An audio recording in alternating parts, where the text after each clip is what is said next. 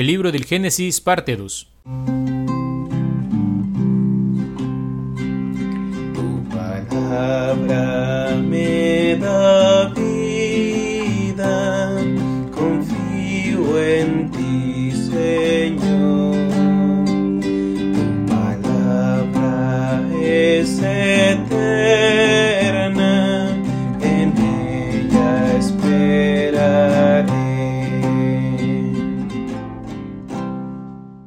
Hola queridos hermanos, nos encontramos siempre en este camino de profundización acerca del mensaje de la Sagrada Escritura y estamos en el libro del Génesis. Hoy contemplaremos los capítulos del 12 al 50.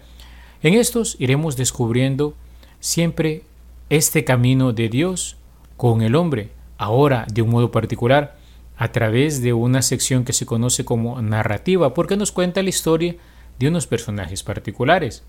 Dios ha querido formar su pueblo, hacer con él una alianza eterna de amor e iniciar con él la historia de salvación para todos los hombres. Por ello se escogió a Abraham, lo probó en la fe y en obediencia y finalmente le premia, haciéndolo padre de todos los creyentes.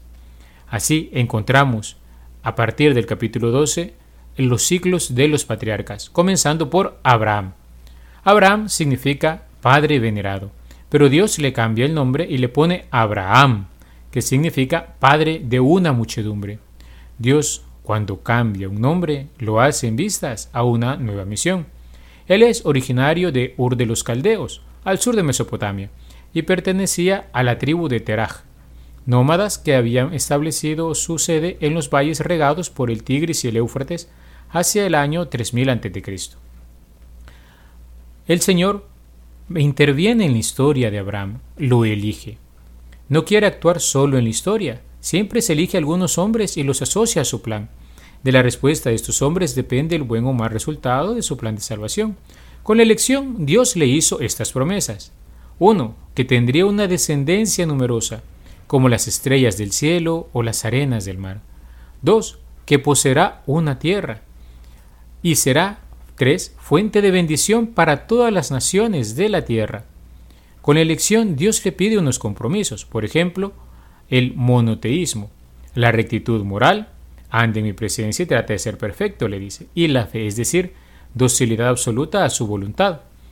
Dios incluso lo prueba, ¿sí? Y es que Dios pone a prueba la fe de sus elegidos, así es su pedagogía, que en realidad, como nos dirá un santo, al participar de estas pruebas, en realidad lo hace el Señor más para conocimiento de nosotros que de Él. Él ya sabe quiénes somos, ya conoce nuestras debilidades, sabe de qué estamos hechos. Pero al ponernos a la prueba, nos ayuda a conocer aquellas debilidades que probablemente estamos cargando.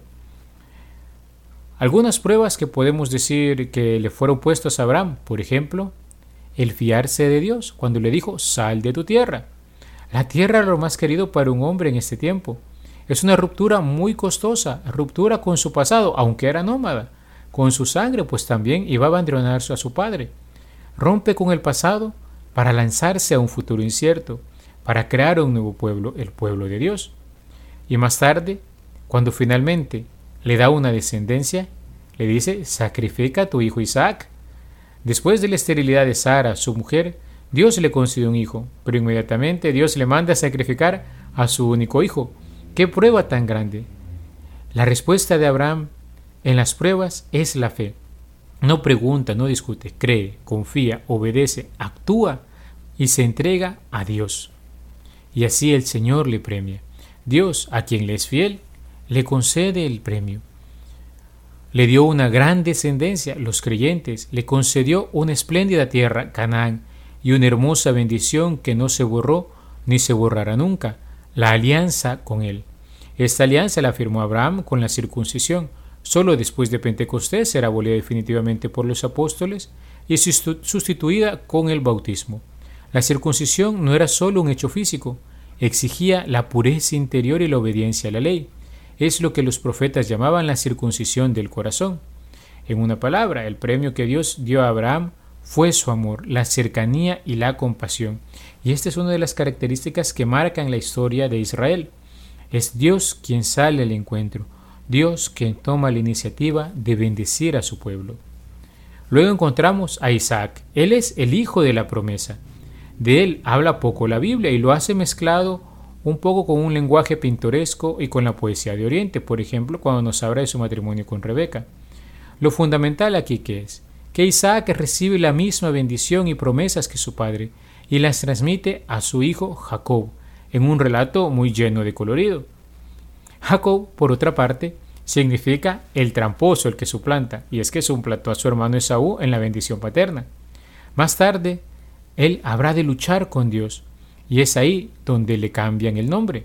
El Señor le pone Israel, que significa Dios es fuerte. Jacob tuvo doce hijos que formaron eventualmente las doce tribus de Israel.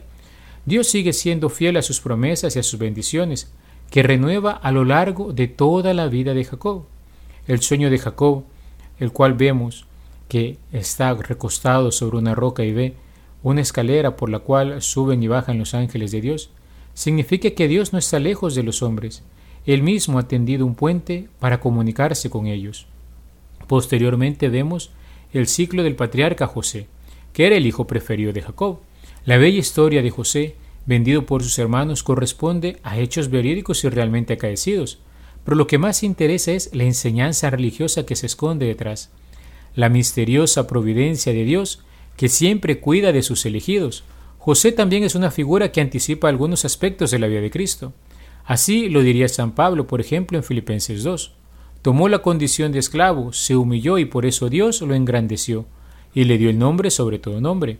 Al igual que José salvó a su pueblo de la carestía, así también Jesús nos salvó a nosotros.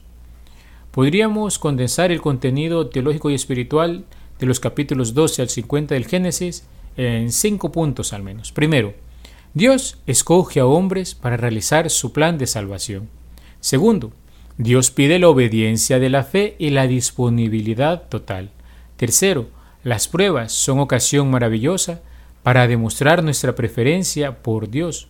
Cuarto, Dios es siempre fiel a sus promesas. Y quinto, el pueblo que Dios escoge es un pueblo que va gestándose en el camino mismo de la historia, se va haciendo en su caminar, no retorna hacia sí mismo como le ocurrió, por ejemplo, a Ulises, el rey de Ítaca, en la Odisea el pueblo de Dios es un pueblo en camino hacia la eterna patria.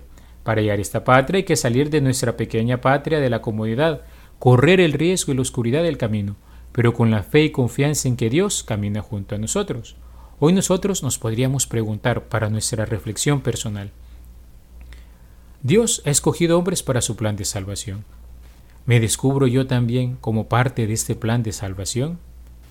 Un hombre que no camina en el sinsentido, sino que camina hacia la patria eterna, que va constituyéndose poco a poco este caminar en esa historia de salvación en la cual Dios sale a nuestro encuentro, sale a mi encuentro para llevarme hacia la eternidad. Voy caminando en la obediencia de la fe como Abraham, soy disponible como Él a lo que Dios me pide. ¿Cómo asumo las pruebas que se van presentando en mi vida? ¿Qué descubro en ellas?